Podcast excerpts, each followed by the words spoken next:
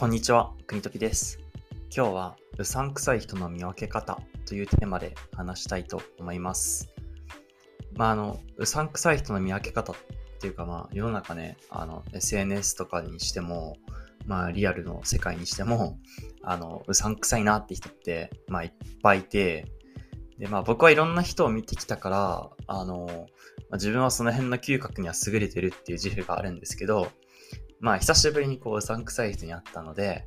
あの、まあ、その特徴を一個だけ、あの、まあ、たくさんあるんですけど、まあ、今回これふって思った一つお話できればなと思います。で、まあ、うさんくさい人って、こう、なんか僕の思うのは、やたらと人に会うとか、いろんな人と会ってその写真をアップしてる人、多分ね、インスタとかツイッターにもいると思うんだけど、あの、そういう人は、大抵うさんくさいです。ていうか、まあ、大体なんかその、怪しいです。あと、誰々と知り合いなんだっていう人、これも大抵うさんくさいです。で、まあ、その、誰々と知り合いなんだって、例えば、まあ、こういう、まあ、有名な経営者の人と知り合いなんだとかって、まあ、芸能人と知り合いなんだって、あの、本当に、あの、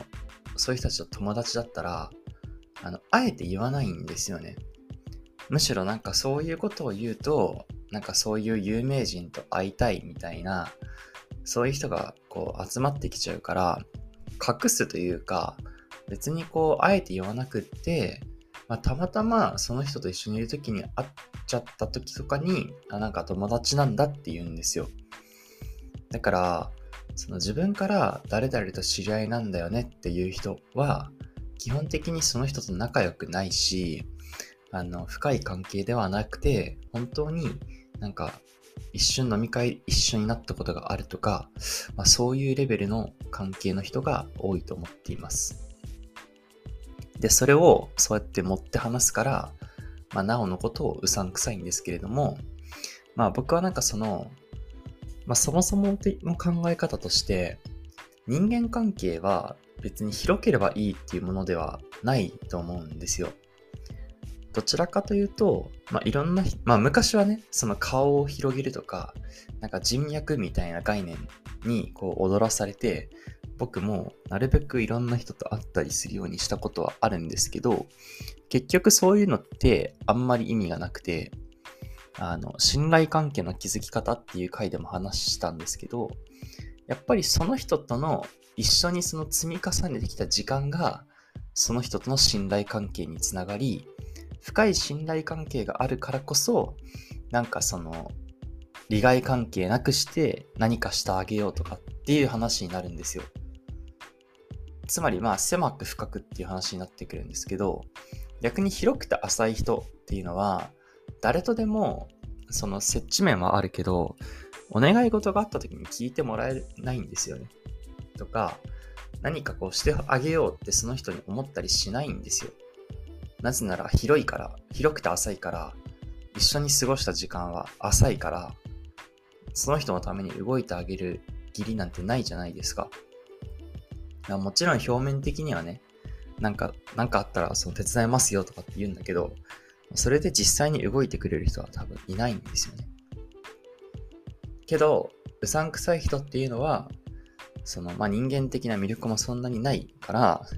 その、深い仲になることはないし、だから、広く浅くっていう選択肢しか取れないんですよ。で、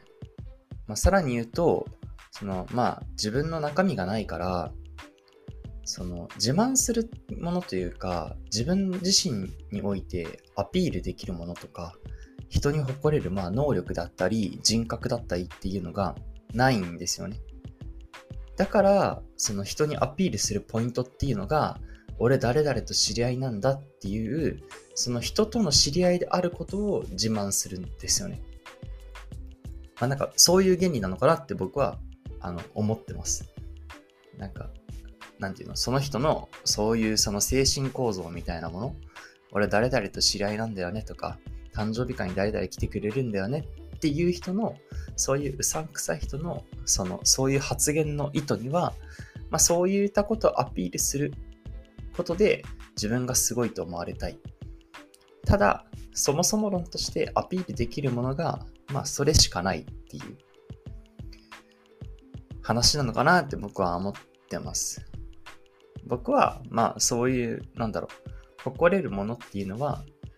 誰かと友達であることではなく、自分自身の能力であったり、その人格であったりすると思うし、そういう、まあ、